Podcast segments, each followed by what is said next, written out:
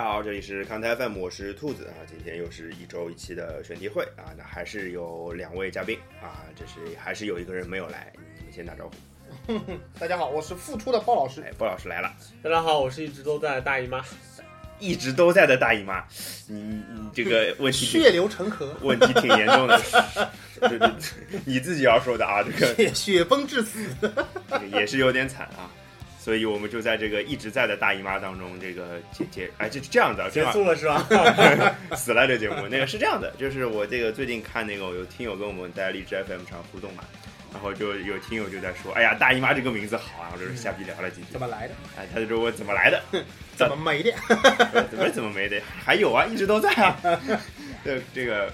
大老师，要不要说一下“大姨妈”这三个字是怎么来的？以后等有视频了再说吧。没有，大概就是“大姨妈”这三个字是十年之前取的绰号，然后就一直用到了现在，大家简单好记啊。这个具体为什么？要不我们到时候找那个取出“大姨妈”这三个字名字的人来，对吧？那个人反正我们好找，是吧？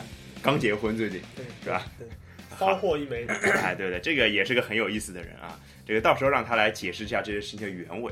鲍老师那时候还没有经历这件事情，对吧？对对对。哎，好，还有一个互动画面是很好玩的，也是另外一个听友在那边说说那个上一期我们节目不是放了一《追梦赤子心》嘛？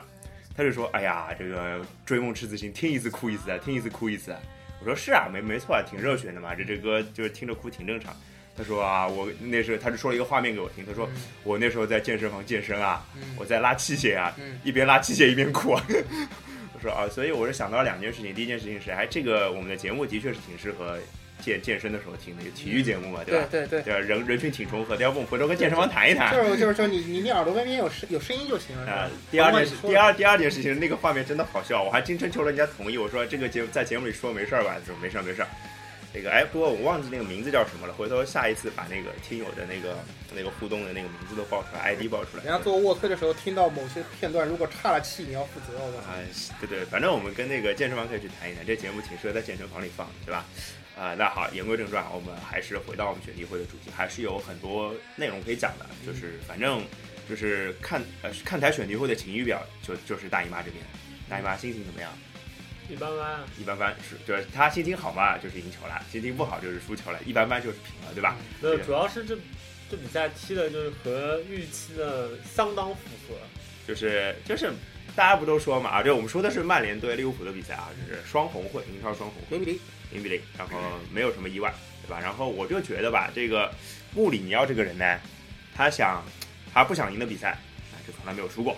对吧？这个是一个无敌的真理嘛。印象最深的参见那个哪一年啊？那个就登巴巴那一年把利物浦打掉的那一年，嗯，就是对吧？就利物浦就换了个全替补上去，然后什么杰拉德人生中 N 多的什么致命回传之一嘛，是吧？对对对对对，反正这个打滑嘛，就打滑嘛，把奖杯划掉了嘛，对吧？利物浦最近多少年来争夺冠军的最好的机会就在杰拉德身边丢失了，然后进球的是上海申花前锋登巴巴，是吧？对对对，所以这个。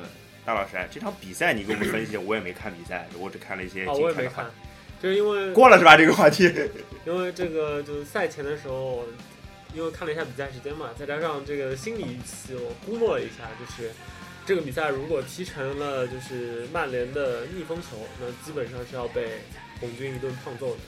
然后踢的还算顺风顺水的话，那基本上就是踢一场大家都很便秘的比赛。然后最后这个结果应该说对我来说，我觉得还是比较好的一个结果。从个结果上可以接受，是吧？红军红军这赛季感觉打疯了，确实拦不住。确实拦不住我就觉得红军这个赛季打疯了，欧洲都没有多少队拦得住，别说英超这个范畴之内。我觉得因为眼下这个状态嘛，就开季到现在的状态，很明显就是曼联还在就是磨合的这个过程中。然后利物浦这边的话，之前也提过好多次了，就是。他们一个是人员变化相对来说比较少，然后再加上就是利物浦的整个夏训看起来非常有效，这也是为什么就是这支球队目前在就整个统计上他们跑动最多，然后冲刺最多，然后大家还觉得这支球队好像每一场比赛还都就是拼得到最后啊，对，所以所以其实这就是克洛普的球队的特质嘛，这我觉得也不太多说了吧，这个说多了大家也没没意思。那另外一个英超的就是曼城也被逼平了。而且曼城被逼平，爽啊！呵呵呵，忽然发现是曼彻斯特双雄对穆西塞德双雄嘛？对，正好是这两个队，对吧？曼城是被埃弗顿逼平的，两个红的队打两个蓝的队，啊，两个蓝的队的。嗯，那天那天就是我跟大老师看球的时候还在聊嘛，我们俩微信在聊，对吧？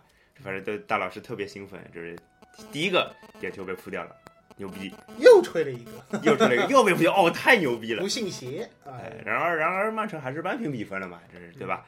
呃，一比一。呃，埃弗顿的这场比赛，我觉得当然呃命硬是一回事儿，对吧？当然那个斯特克伦伯格门将的表现是无与伦比的。对啊，你这个你这个命硬，就是还不如说是斯特克伦不不伯格。命硬是指还有一些别的机会。啊，对对对对对，你那天不是在那个醉生梦死？但是但是我的意思是，说啥呢？你我的意思是斯特克伦伯格牛逼，这个是绕不开的事情。，嗯，毕竟单场扑两个点球，这个放哪儿都是一个非常了不起对啊，的记录。就是我看到数据是英超历史上第八个，啊英超历史上英超都二十多年了，对吧？对也才八个，就也就是说两个半赛季才会出一个这样的人。嗯，然后而且他是扑出，对对对，不是应该不是踢飞掉啊，对对不包括踢飞掉踢飞掉是想到谁了？帕勒莫是吧？对对对，单场单场丢三个点球场三个，对不对？啊！对而且我看的看到的数据就是就是英超历史上只有一个门将单场两次扑掉点球，这个人叫戈麦斯。单场能吹两个点球的比赛就没多少场吧？啊、对呀、嗯对对对对对，所以而且啊，就我看到数据，今年英超的那个点球的命中率还真是不太高，百分之六十九，也就是说踢十个点就有三个是要被捉掉的，嗯，是这种感觉啊。只有两个赛季，就九二到九三赛季，零一到零二赛季比这个这个罚球命中率放到 NBA 去，好像也是 NBA 百分之六十九是谁的罚球命中率啊？大老师？反正那个比那个小乔丹好点儿，对吧？就 比大部分的中锋都要好一点。大概就是怎么说一个一般的控球后卫，或者说一般的大前锋，不不不至于说到了禁区里对你犯规是吧？砍你！哎，足球场上这个砍人战术，这个太牛逼了。哎，其实，哎呀，最近最近其实这一轮啊，就不说那个、怎么讲，不说这个整个英超啊，就整个欧洲赛场上，我看到一个数据蛮夸张的，就十二码魔咒啊，对，就是大家都踢不进点球点球，球疲软嘛？二十二个点球，这一轮判五大联赛总共判了二十二个点球，只进了十一个，只进了二分之一。对，就包括有名的丢点球的人，包括前面曼城的是那个德布劳内跟阿奎罗都丢了，对吧？而且啊，复苏的巴洛特利也丢点球了，这个发球命中率就值得砍一砍了是吧，大姨妈？然后对五五成嘛，对吧？然后奥巴梅扬奥巴梅扬啊而，且奥巴梅扬那个丢的比较蠢，这罚的真的蛮糟糕的。呃，对啊，就包括那个伊卡尔迪啊，包括本特克啊，其实都还挺有名的人，对吧？包括哦，门兴格拉德巴赫这这轮也是单场丢两个点球，哈恩跟施廷德尔都没有罚进，哎，所以怎么回事呢？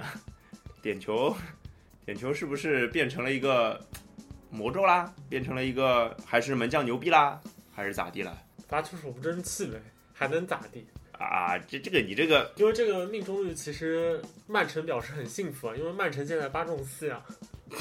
啊，就觉得他是平均命中率是吧？对，啊我去，哎，所以其实点球这个话题其实还挺值得聊一聊的。啊，我倒是觉得点球命中率下降是一个正常的情，因为这是一个正常的情况，这是一个现在的趋势。为啥？首先第一点就是，嗯，在很久以前啊，这种情况下，我觉得当时哦，我们说上古时代啊，多上古啊？粗略的印象印象流的上古时代，好了，就是大家自己内心中的上古，好吧？我们以、啊，比如说以马拉多纳那个过五个人那个年代算上古好了，好吧？嗯，马马拉多纳说他上古神兽也不算过分也。不算过分，对不对？嗯那个时候其实身体对抗并没有现在那么强调和重视。在练习的时候，其实有很多时候进攻球员对于脚法的掌握，对于嗯、就是那个射门的那时候的那个脚的感觉，他其实可以是可以说，或者说训练的时候更侧重一些的。嗯，现在其实对于任何一个进攻球员来说，你不练出一身身体，当然不是绝对的啊，那至少你在身体上不花时间去练的话，你基本上是很难踢得上球的。嗯而相比之下，在门将这一侧有更多的专业人员，而非他自己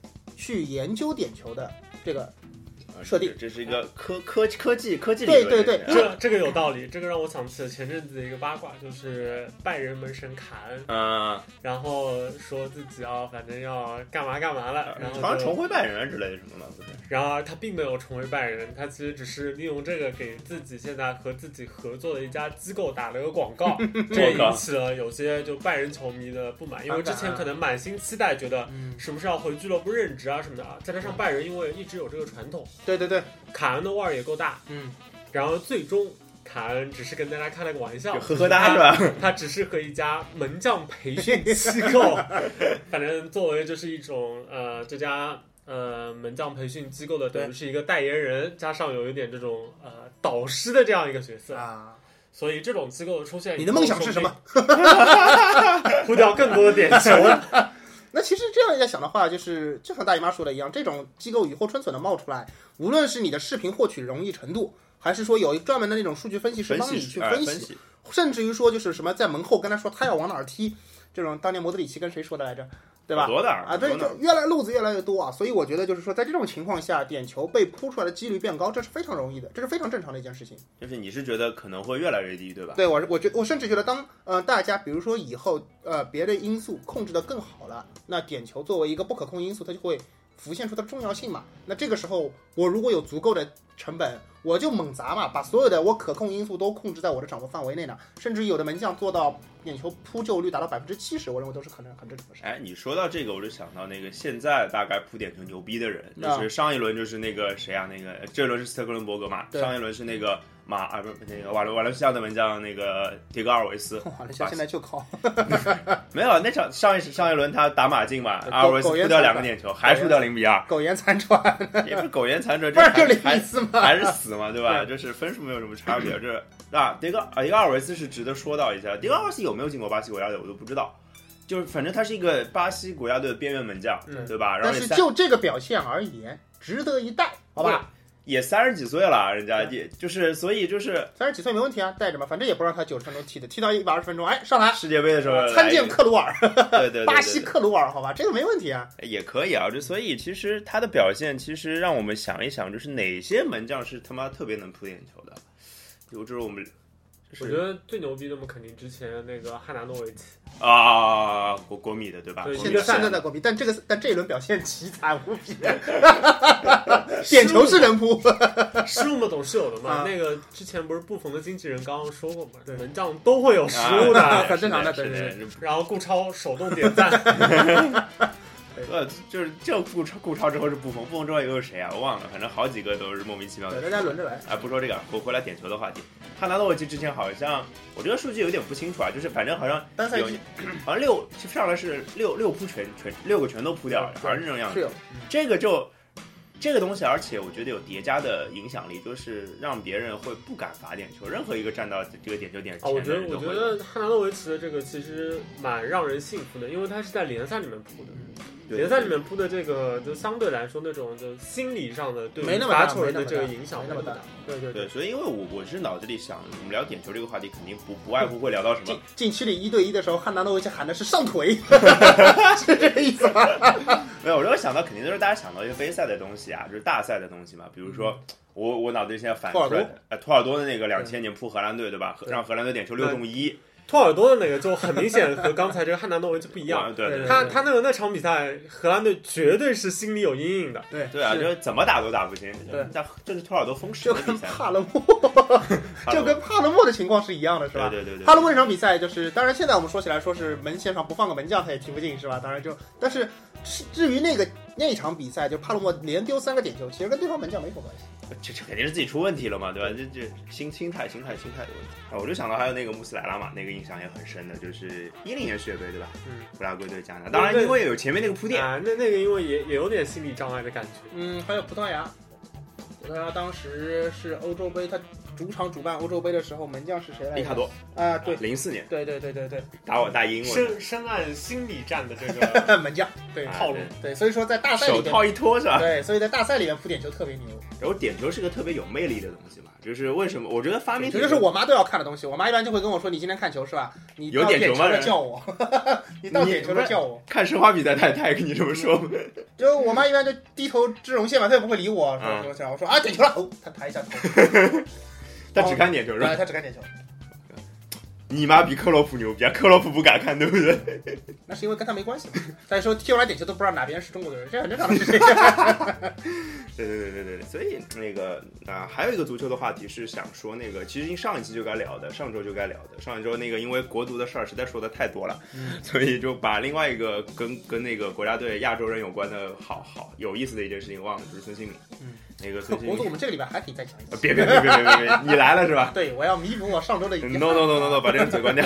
那个孙兴民他拿到了九月的英超月最佳啊，这是历史上第一次有亚洲球员拿到这个奖项，其实真的他妈的挺牛逼的，我觉得。当然，九月份的孙兴民真的是毫无疑问是热刺的大腿呃，就是进球，无论助攻，包括带动带动球整个球队的进攻，我觉得这个怎么讲呢？就是孙兴民现在，当然啊，我觉得跟他妈的中国队是有关系的，你知道吧？嗯，他在打中那九九月一号打中国队嘛，对吧？对对然后他，我记得印象很深，他有有有一个边路过了中国队连过了两个三个，把中国两个三个晃在地上，过一脚出信心了，球都没进你，这样说是吧？打没打进，啊然后他在教练把他干了一件没有教练把他换下去了，然后他就相当不爽啊，在那个憋了口气回到英超，是然后憋了口气回到英超就爆发了，也不知道也不知道是为什么啊，所以。怎么讲呢？孙兴慜的能力好像当然是毫无疑问的。从他那时候从汉堡，他是汉堡出道，然后到勒沃库森，对啊，到勒沃库森已经已经是一个大腿级别的。然后他在勒沃库森过渡了一下，对他后来去热刺的身价是三千万，我好像没记错了是话，是三千万，好像亚洲没有出现到这个身价过吧？三千万先生，可能之前中田一受涨，现在身价可能你要按也你要不要低对吧？啊，可能还有通胀这件你要不要按。年代什么通胀？对，呃，通胀嘛，啊，其实算算差不多。所以我们是不是可以开这样一个标题，就是孙兴民真的现在是亚洲第一人了吗？真的是啊。真的吗当？前亚当洲第一人，对对对先没有问题吧？先说当前了，没有问题当吧当前肯定是啊。没有问题当当前应该没有问题。那有没有机会挑战历史第一人呢？这是我觉得就想问的问题。从他我们其实可以历数，的这个，我们就可以历数一下亚洲第一人到底他的竞争对手有哪些，对吧？最凶悍的竞争对手嘛，肯定是他的辈啊。前辈，嗯，啊，对啊，对，啊朴智，星，朴智星对。哎，朴智星他到底做做出了哪些成就啊？我都数不清楚。他他其实之前在曼联之前是在哪？在阿因霍温对吧？对对，在阿因霍温他是一个什么状况？我其实不太了解。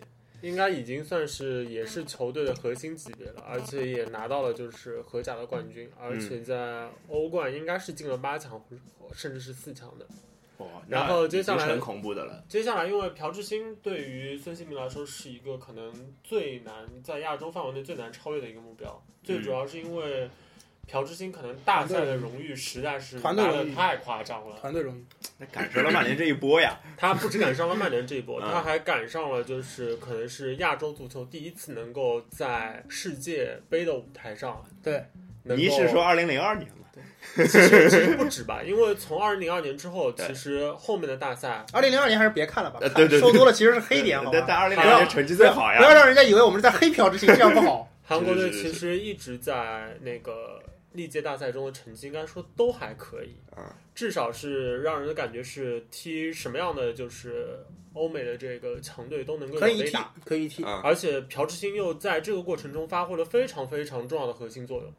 对，就是其实点其实我觉得啊，有有一些大家大家可能纠正一下大家的误区，不知道大家有没有这样的情况？就是我以前看球的时候，看的没有那么多的时候，就以为朴朴智星就是一个体力好的人，嗯，因为在曼联他就是这样嘛，就是能跑能跑能跑，然后其实一个工兵型中场或者工兵型边路吧，这样讲。对但是他在韩国国家队完全不是这个样子的。嗯，完全不是这个路数。他他就是进攻核心其实因为韩国，队能跑能跑能跑的人太多了，不需要，不需要他来干这个事儿。对对他在这些安宏文和在韩国国家队可能是比较接近于那种核心的这个踢法。嗯虽然他的踢法还是相当的简练，但其实韩国队在有朴智星的时期，可以说整个中场的反击的运转嗯，是相当程度上是依赖他的个人能力的。哎，这个其实跟现在孙兴民有点像啊。对，但而且他们的其实都是边路球员嘛，当然孙兴民更偏前锋一点，相相对来说的话，就是更更偏向得分一点。朴智星在那个韩国家队在后期可能更多的会占据一个就是实质上的中路的角色。对哎，我想到了吉格斯，哎，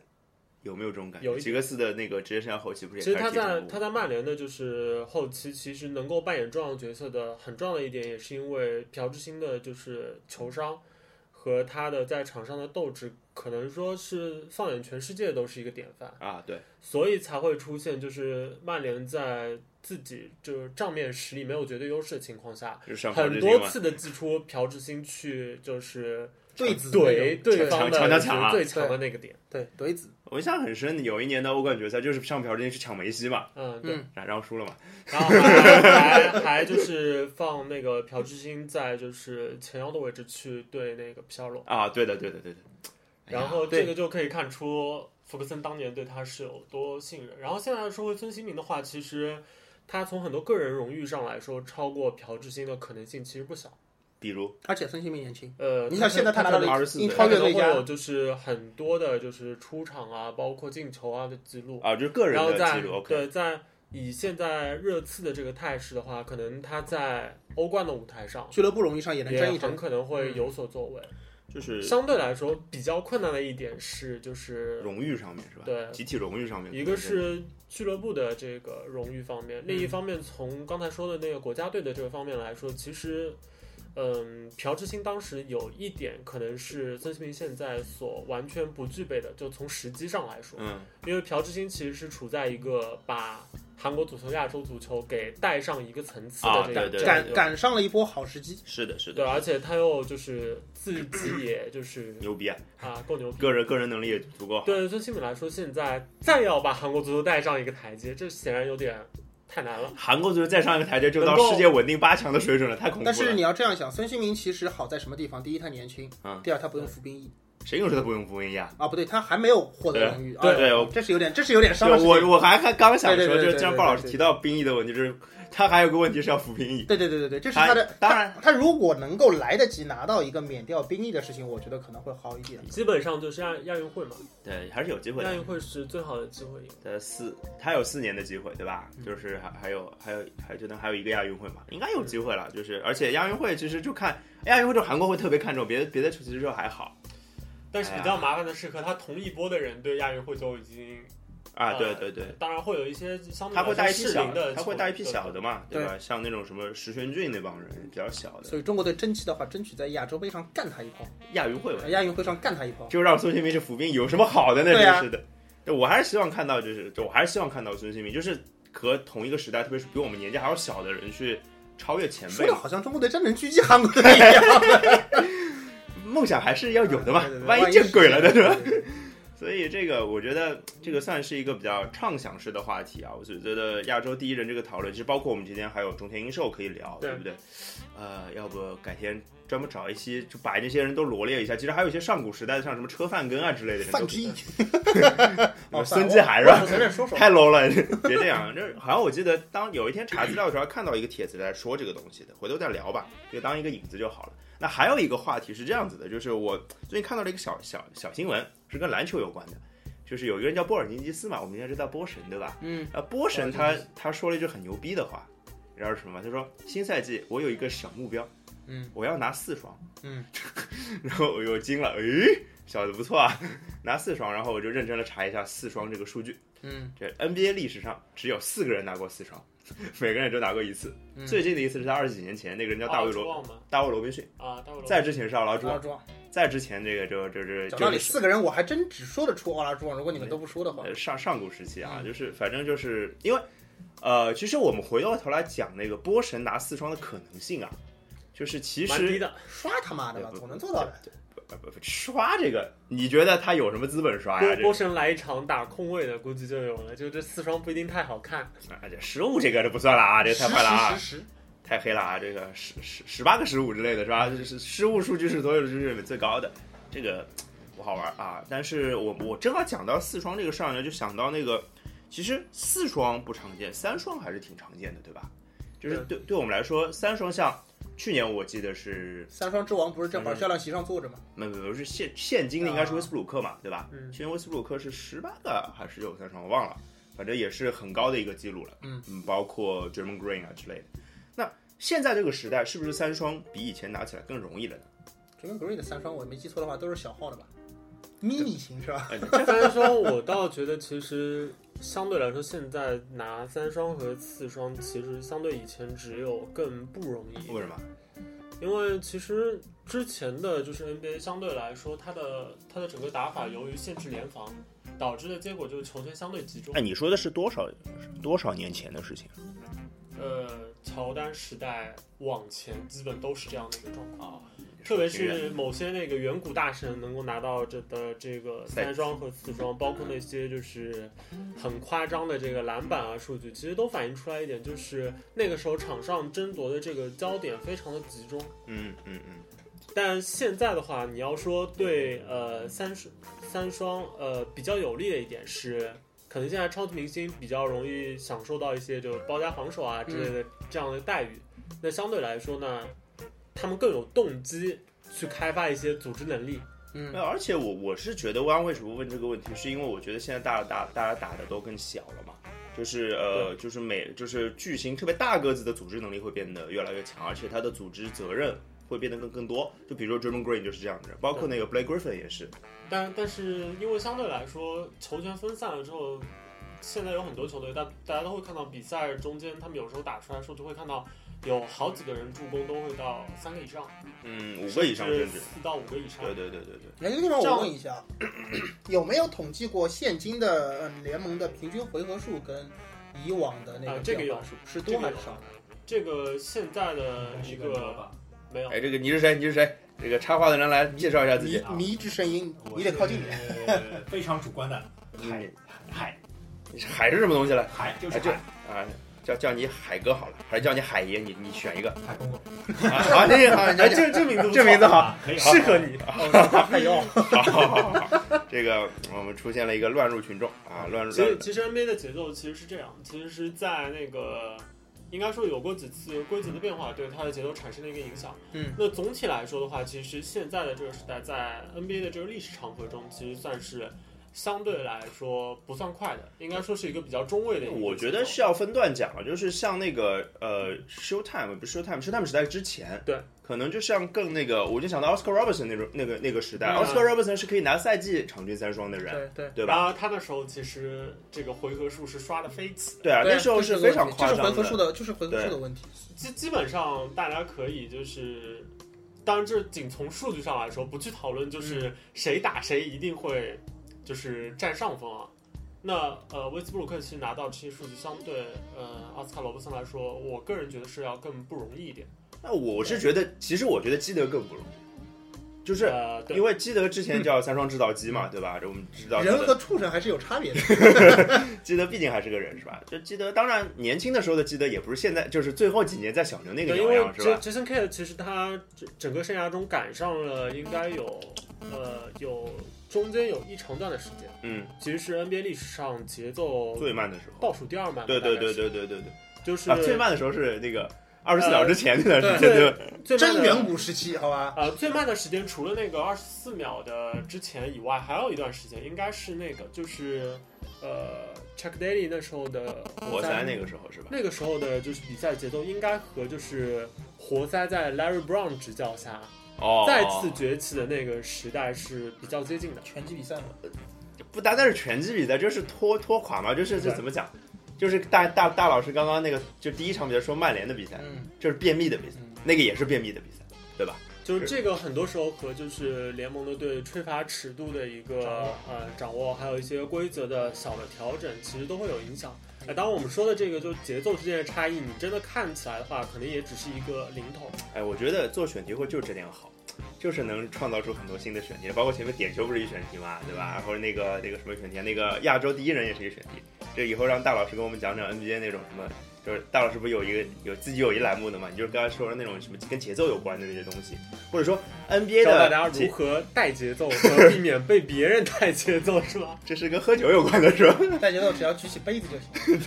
就别别这样，别这样，哎，这个所以这个刚刚这个数据的话题咱们聊完啊，就是刚刚讲到那个三双嘛，嗯，就三双，其实我是觉得现在的 NBA，呃，我一直有观点是，现在拿三双肯定是比，比如说十年之前要容易。嗯我觉得，对啊，我我当时讲因为时间时间十特别慢年之。前不就是活塞马刺的时候吗？呃，差不多嘛，就是而且那个是，就其实我的主要观点，你刚刚也说了，就是主要就是说，现在大家位置性更更更明更不明确了，就就是包括是我刚刚没说的字母哥，字母哥这种两米一的打控球后卫的人，对吧？包括对包括那个叫什么那个 五本西常是吧对？本西蒙斯那种人，就这种人其实出现就会变得让让大个子拿不过对刷助那个攻更简单。对字母哥这个，我这里要提前先黑一脚。我觉得字母哥当然很牛逼，然后他的身体天赋也很好，但是他目前为止打出的这些数据呢，其实大家别太把它当回事儿。哎，因为很多时候是建立在呃这支球队的主教练，其实在至少上个赛季，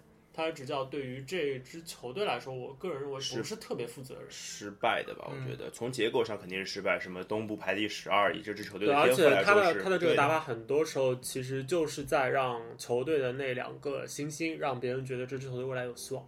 他做的就仅此而已。哎，这个有点像谁啊？像那个七六人总之前总监叫什么？辛基是吧？啊是叫这个吗？他也是这种路子吗？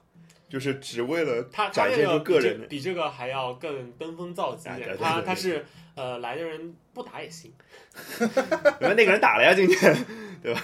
哎，然后那个说到那个节奏，我还觉得有一点就是嗯现在如今三分用的越来越多，嗯，那么三分用的多，那空间拉的大，嗯那相应的防守策略其实要比原来是更难防的。你们可以说 pace 来说，之前大家，呃，我们以前的 pace 也很快，但是我三三分空间并没有那么大，那么相应的防守其实会更容易一点。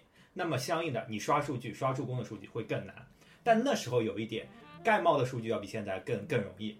那么所以说，现在我们还其实还要分类讨论，三双你是指盖帽三双，啊还是说助攻三双？一般来说，我觉得盖帽三双都不用讨论了，盖帽基本上那个可以就单独去做一个门类来讲，对对对是，是。就到时候你你的大实话去说吧，就是那我们现在说的就是助攻三双。那么如今在三分空间那么那么那么宽阔的情况下，大家也更加能够科学的利用三分，那么当然数据刷的更容易。呃，我觉得从球队的角度来说是这样，但从个人的角度来说就未必是这样。因为现在其实很多时候我还是觉得，我刚才的观点就是，其实从勒布朗开始，大家会觉得为什么呃越来越多的这个球员好像应该是个得分手，嗯，然后是个好的单挑手，但他们越来越多的就是进攻组织两手抓，是然后同时呢，大家又觉得好像为什么现在联盟里面标高分的越来越少了？其实这个我觉得更多的是由于防守的改变。呃防守的改变其实是诱使这些超级明星把自己的有些呃强攻的机会，变成一个送出助攻的机会。这点我倒有点不一样的观点，因为我是这样觉得的，在现在的比赛当中，你会发觉球员的进攻能力要比原来好很多，包括内线球员，他们也慢慢的开发出了三分的远投的能力。那么相应的，我作为一个球星来说，哎，我我发觉我队友都能投篮的，那么我相应的一些战术配合，我都能把它传到空位，他们都投得进，而不像原来，哎哟，我一个内线拿到球根本没办法进行进攻，只能扣扣篮或者上上篮。那么相应的来说，我这种传到一个内线，他把他把球扔出去，像那个谁一样，根本进不了。那小小乔丹，对啊，那当然是转化不成进攻了。我憋这个名字憋了好久了，你知道吗？